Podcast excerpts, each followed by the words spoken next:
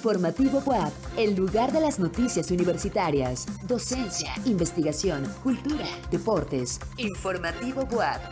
Producción General Radio y TV WAP.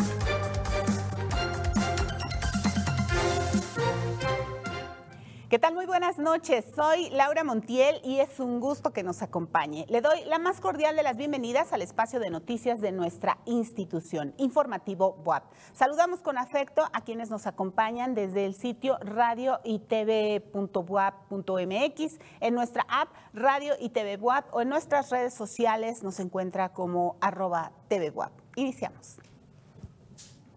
Encabeza la rectora Lilia Cerillo presentación del programa Aguanta, no te vayas. Rinde segundo informe de actividades Israel Gerardo García Pérez, director de la Facultad de Economía. Esta noche es el mejor momento para observar al cometa verde, un antiquísimo fenómeno natural. En la cultura, conozcamos más del legado de vestir a los niños Dios para la fiesta de la Candelaria. ¿Quieres saber más? Continúa con nosotros en Informativo WAP. Gracias por acompañarnos esta noche. Gracias a nuestras estaciones de radio que se enlazan en este momento, Radio WAP en Puebla Capital, Tehuacán y Chignahuapan. Gracias si nos sigue en el 18.1 de TV Abierta o 118 de Megacable. Bienvenidos y bienvenidas. Vamos al detalle de las noticias generadas este miércoles 1 de febrero de 2023 el director de la Facultad de Economía, Israel Gerardo García Pérez, rindió su segundo informe de actividades gestión 2021-2024. Dijo que el año 2022 marcó una nueva etapa de trabajo en esa unidad académica. Gracias al compromiso de directivos administrativos y docentes, el regreso a la presencialidad no solo fue exitoso, sino también favoreció el fortalecimiento de las actividades docentes de investigación y divulgación, subrayó. Ante el Consejo de Unidad Académica, García Pérez agradeció el apoyo de la rectora María Lilia Cedillo Ramírez para brindar certeza laboral a la planta docente. Jorge Avelino Solís, coordinador general de atención a los universitarios, a nombre de la rectora, felicitó a esa comunidad por los avances y logros tangibles, resultado del esfuerzo de académicos, administrativos y estudiantes. En otros temas, a través del programa denominado Aguanta, no te vayas, empresarios apoyarán a alumnos en riesgo de abandonar sus estudios con una beca económica o prácticas profesionales. Elizabeth Juárez nos tiene esta información. En la presentación del programa Aguanta no te vayas, en el cual un grupo de empresarios brindará a estudiantes becas por un tiempo determinado para concluir sus estudios, la rectora María Lilia Cedillo Ramírez reiteró el respaldo de la UAP a su comunidad estudiantil.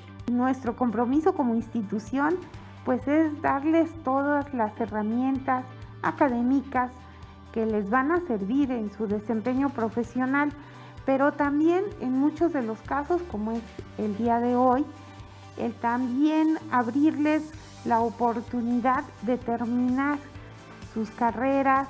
La doctora Cerillo también externó su agradecimiento a los empresarios por sumarse a esta iniciativa.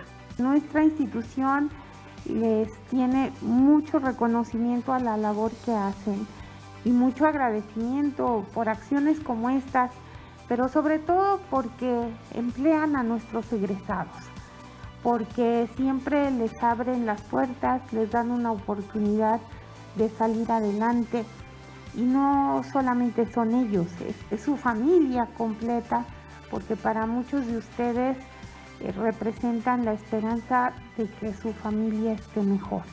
En este acto protocolario se realizó la entrega simbólica de cinco becas de un total de 25. Además, los alumnos podrán realizar prácticas profesionales en las empresas participantes. Incluso se les capacitará en habilidades blandas. Para Informativo WAP, Elizabeth Juárez. Y la Facultad de Ciencias Políticas y Sociales de la UAP convoca a las y los aspirantes interesados de México y del extranjero a la maestría en Relaciones Internacionales y Derechos Humanos. Este posgrado busca formar maestras y maestros de alto perfil capacitados para desempeñarse profesionalmente en la investigación, gestión y consultoría a niveles local, regional, nacional e internacional en la interacción entre las relaciones internacionales y los derechos humanos. Mayor información en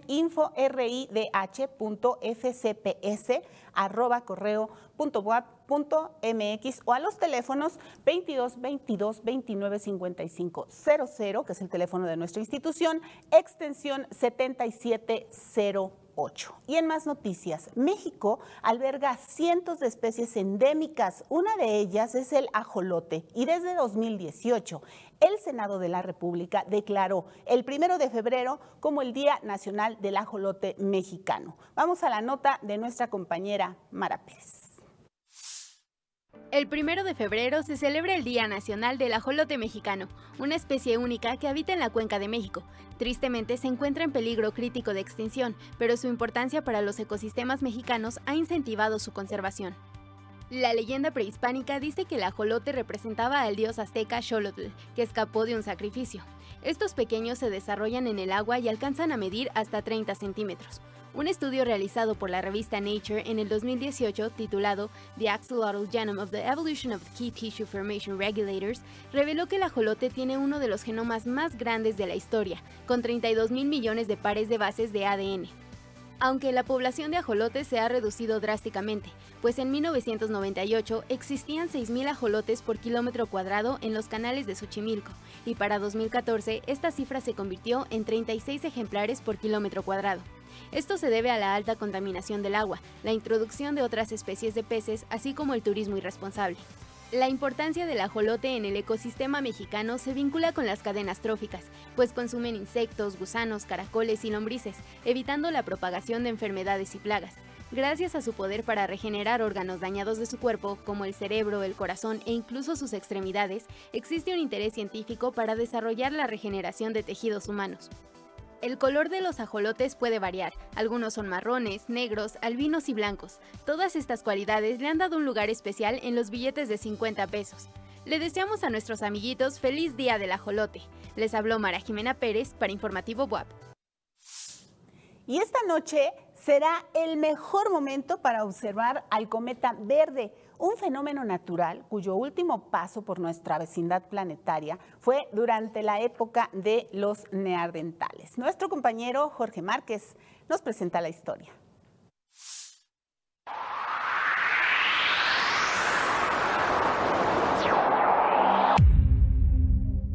Hace 50.000 años el cometa verde pasó por la Tierra y los últimos humanos en observarlo fueron los neandertales. Esto significa que no se ha acercado a nuestro planeta desde el Paleolítico Superior, es decir, desde la época de los primeros Homo sapiens. Pero ¿cómo se descubre la existencia de este cometa? Existen programas permanentes de rastreo de objetos espaciales. Uno de ellos está en Pasadena, California. Son programas ya automáticos que cada noche, en todo momento, están rastreando el cielo. Y entonces, ese día, alrededor del 6 de marzo, 8 de marzo del año pasado, encontraron tres objetos. Y uno de ellos fue este cometa. Estaba en las cercanías de Júpiter. Y entonces eh, ya le nombraron cometa no periódico 2022, objeto encontrado número 3, y el nombre del eh, programa que lo encontró. ¿Por qué el cometa es verde?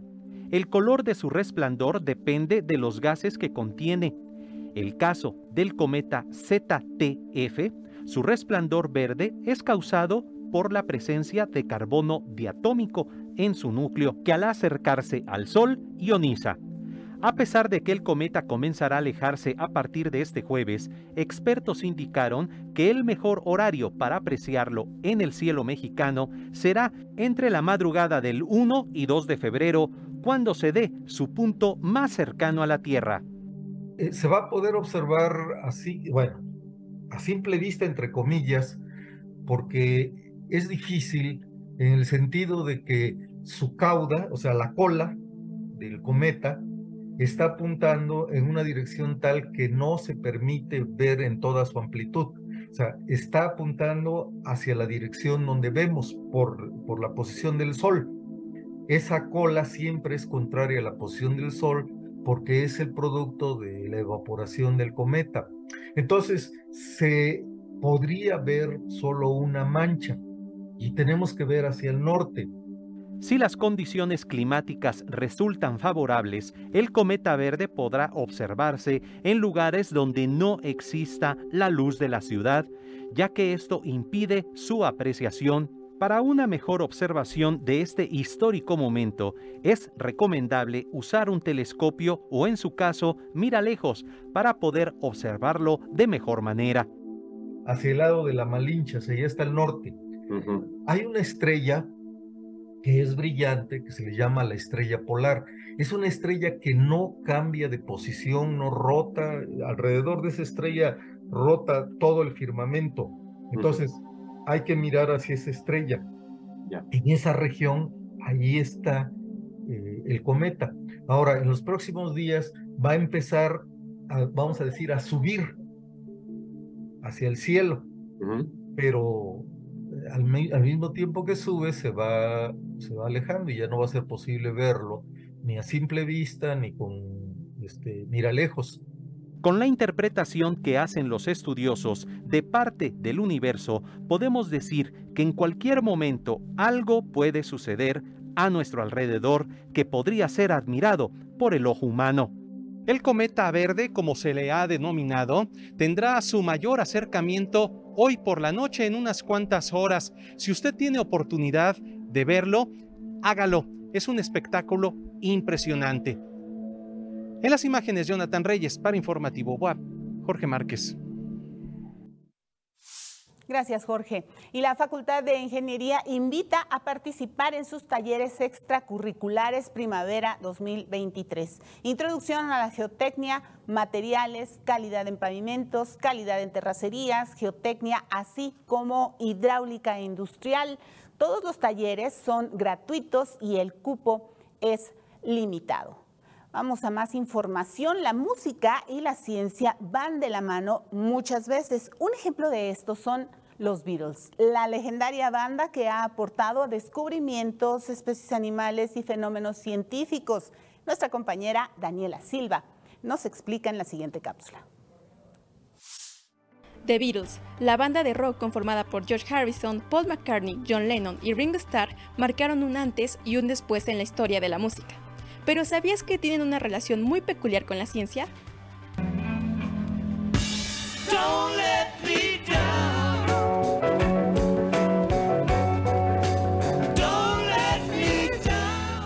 La investigadora italiana Viviana Ambrosi hace un recuento de todas las contribuciones que la famosa banda británica ha hecho a la comunidad científica en su libro La ciencia de los virus. Para esta profesora de estudios avanzados, la virulmanía, más allá de un fenómeno pop, tuvo también sus repercusiones en campos como la biología, la astronomía o la medicina. El famoso esqueleto de un Australopithecus femenino, descubierto por el paleontólogo Donald Johansson mientras sonaba la canción Lucy in the Sky with Diamonds, se llama Lucy en honor a esta composición. También comparte el mismo nombre el diamante más grande encontrado hasta la fecha.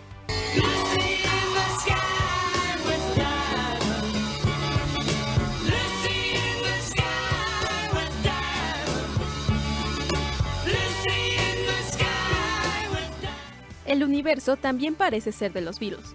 Desde 2013 hay un cráter en Mercurio que se llama Lennon por decisión de la Unión Astronómica Internacional que ya en 1998 había utilizado el nombre de los cuatro integrantes de la banda, para nombrar a cuatro asteroides. Su criterio es que los cráteres solo pueden llevar el nombre de personas creativas que hayan hecho aportaciones fundamentales en el campo de su especialidad. Pero si hay alguien en la comunidad científica que puede llevarse el galardón a mejor virus maníaco, es la NASA. Canciones como Here Comes the Sun, A Hard Day's Night fueron la banda sonora de la Estación Espacial Internacional en 2005. De igual manera, un estudio hecho en Alemania reveló que la canción Obladi Oblada es la canción perfecta, ya que causa actividad en una región relacionada con el placer musical.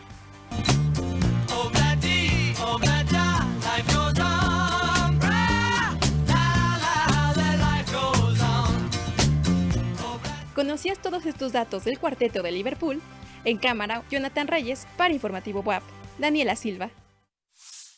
Y como cada miércoles, damos la bienvenida al maestro Ricardo Valderrama Valdés, director de Administración Escolar. Hoy nos presenta información sobre el periodo de extraordinario 2 y la verificación de la CURP de los estudiantes. Adelante, maestro. Bienvenido. Te escuchamos.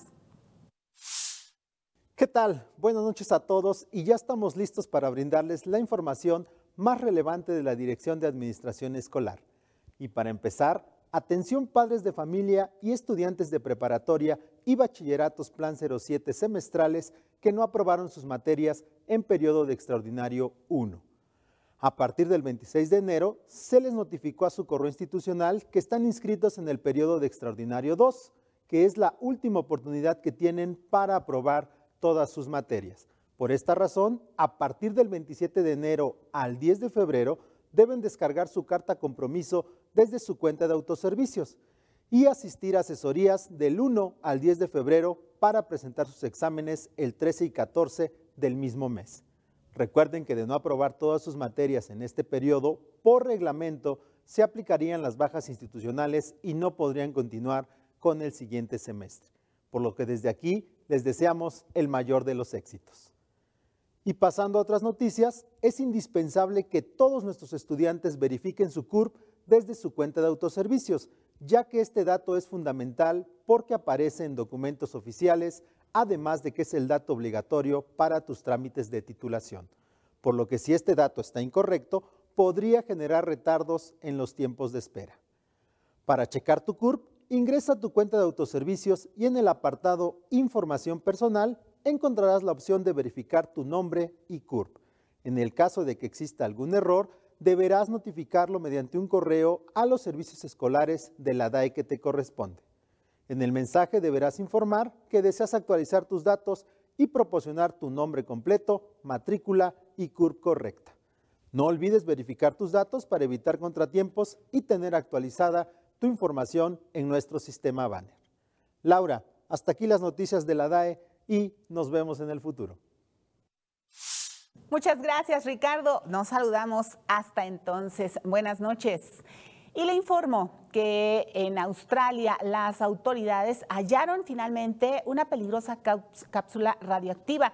Esta y más noticias en nuestra sección internacional.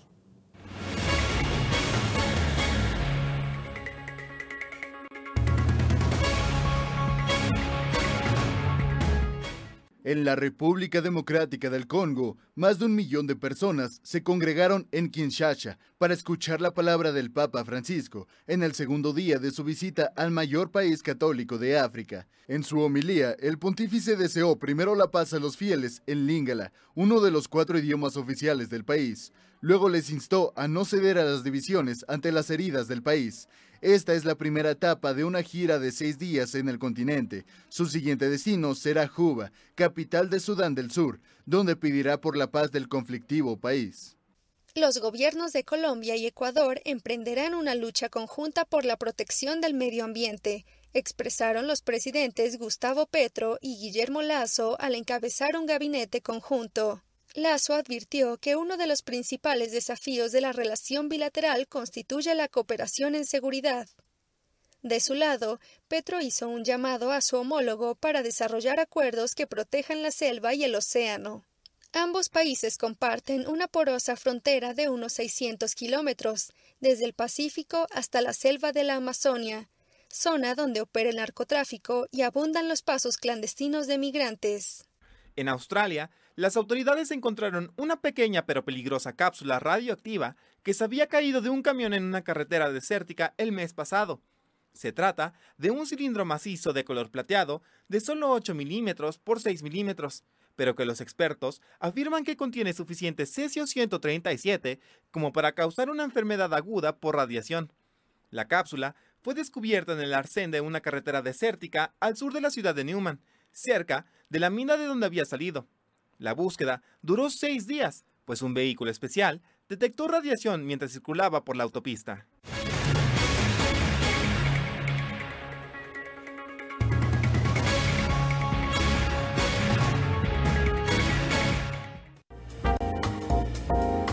Informativo Boab, Cultura. El 2 de febrero en el mundo católico se recuerda la purificación de la Virgen y la presentación de Jesús en el templo. Además, la bendición de las velas o candelas, aludiendo a Cristo como luz del mundo. El legado de vestir a los niños Dios para la fiesta de la Candelaria se debe en mucho a las prácticas devocionales de la época del virreinato de la Nueva España. Esta es la historia que hoy nos presenta nuestro periodista cultural Carlos Maceda. Buenas noches, Carlos. Muy buenas noches, estimada Laurita. Antes te comentamos que, y también la invitación a todas nuestras amigas y amigos que realizan festivales, eh, que la Secretaría de Cultura Federal abre la convocatoria de apoyo a festivales culturales y artísticos Profes. Este programa busca contribuir al enriquecimiento de la oferta artística y cultural y facilita el acceso a ella para toda la población. La fecha límite para inscribirse es el 2 de marzo, pero esta semana estará abierto el registro para poder tomar una capacitación en línea en la que se darán a conocer todas las fases del PROFES. Para información más detallada, pueden llamar al número 55 41 extensión 9526, de 9 a 2 de la tarde. Escribir al correo profes.cultura.gov.mx o consultar la convocatoria completa en la página electrónica cultura.gov.mx en la sección Convocatorias 2023 Profes. Y ahora sí, retomando nuestra nota de hoy, te comento que detrás de cada trozo de tela que visten a los niños Dios se esconde una historia de vida de quien la compra y de quien la vende. Desde hace más de tres décadas, doña Esperanza Díaz se dedica a este quehacer que la hace sentir orgullosa de su trabajo. Vamos a los detalles. El 2 de febrero, Día de la Candelaria, una de las tradiciones más importantes en México es la de ir a vestir al Niño Jesús. Cientos de personas en todo el país se dedican a esta labor. Pues yo empecé en la 8 Poniente con mi suegra, allá tenían un local en la 8 Poniente. Cuando yo me casé, este, me fui para mayorazgo por mi niño y ahí empecé a vestir niños Dios. Doña Esperanza Díaz, desde hace más de tres décadas de trabajo, ha visto cómo ha disminuido la venta, pero aún personas mayores la buscan para conseguir el modelo de ropa adecuado para su imagen. Antes la tradición era que la primera vez iba el niño de blanco, el segundo año iba de azul o rosa y el tercer año era el Sagrado Corazón de Jesús o de Cristo Rey. Ahora pues hay muchos modelos y la verdad que a veces hay niños que ni existen. Es posible que esto de vestir al niño Dios fuera promovido por los conventos femeninos como lo demuestran diferentes pinturas en donde las religiosas portan una imagen de Cristo Niño con diferentes ropajes. Lleva sus calzoncitos, sus tobilleras, sus zapatitos, la vestimenta que es el vestidito, muchos quieren su fondito, camisetita, su coronita, sus palomitas, dependiendo el modelito que, que sea. Tenemos roponcitos desde los 2 centímetros hasta especiales de 65 centímetros para iglesia, que nos piden mucho ropita fina especial, pero se los manejamos en los tamaños que guste. Vestir a los niños es algo importante para la señora Esperanza y le da mucho gusto dedicarse a ello. Cada año pues se le invierte mucho. A veces hay ganancias, a veces no, pero es una cosa que a mí me ha gustado mucho me encanta ver a los niños, hacen mucho milagro, eso sí. Yo como católica les puedo asegurar que sí son muy milagros. Eh, realmente la señora ha estado muchísimo, muchísimo tiempo eh, en la colonia, más de, más de 30 años, y realmente la calidad de su trabajo pues es impecable, mucha gente le, confía sus imágenes, a pesar de que ahora ya está en otro, en otro lugar mucho más alejado de la colonia, aquí sigue viniendo muchísima gente, incluso gente de otras partes de, la ciudad, ¿no? Bueno, y nosotros nos volvimos este, clientes ya desde hace 4 o 5 años por recomendación de un cuñado. Y pues sí, desde la primera vez que venimos, la verdad sí nos gustó mucho su trabajo, muy bien hecho.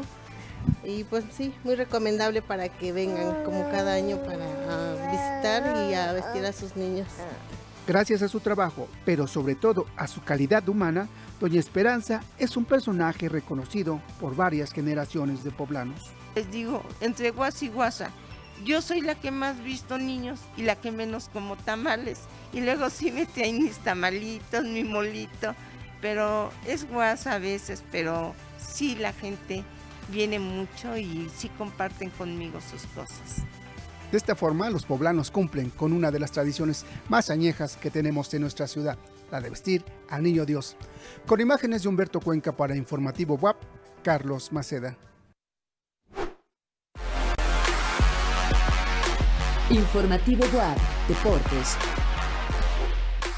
Y este miércoles en los deportes, el coach Moro nos presenta una entrevista con Victoria Cruz Romano, universitaria que ha destacado en el karate. Buenas noches, coach. Vamos contigo.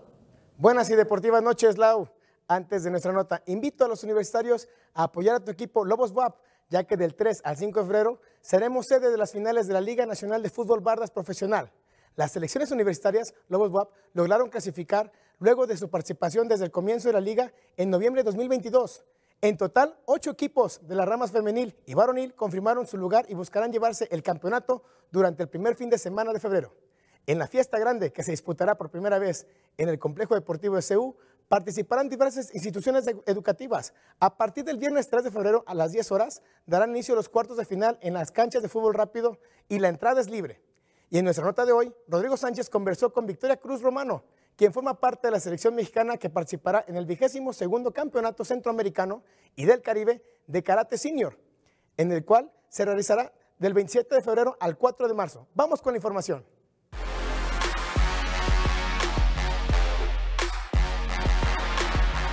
El día de hoy nos encontramos dentro de Ciudad Universitaria, en donde platicamos con Victoria Cruz Romano, egresada de la Facultad de Ciencias Químicas, quien competirá en el próximo Campeonato Centroamericano y el Caribe de Karate Senior. Y de igual forma, platicamos con la maestra María para contarnos un poco más sobre este aprendizaje de karate y sobre el próximo torneo que ganará. Victoria es una estudiante egresada de la Facultad de Ciencias Químicas de nuestra universidad y hoy nos platica un poco de cómo representará a la UAP y a México en la próxima competencia de karate que tiene. Clasifiqué al Campeonato Centroamericano y del Caribe del 2023, el cual México va a ser sede en Huastepec, Morelos, del 27 de, febrero al 4 de marzo. Eh, me siento muy emocionada, eh, nerviosa, yo creo que los nervios nunca se van a pesar de los años, pero es importante tener ese tipo de nervios para poder entrenar con mayor fuerza, con mayor dedicación y no olvidar el objetivo que se pone enfrente.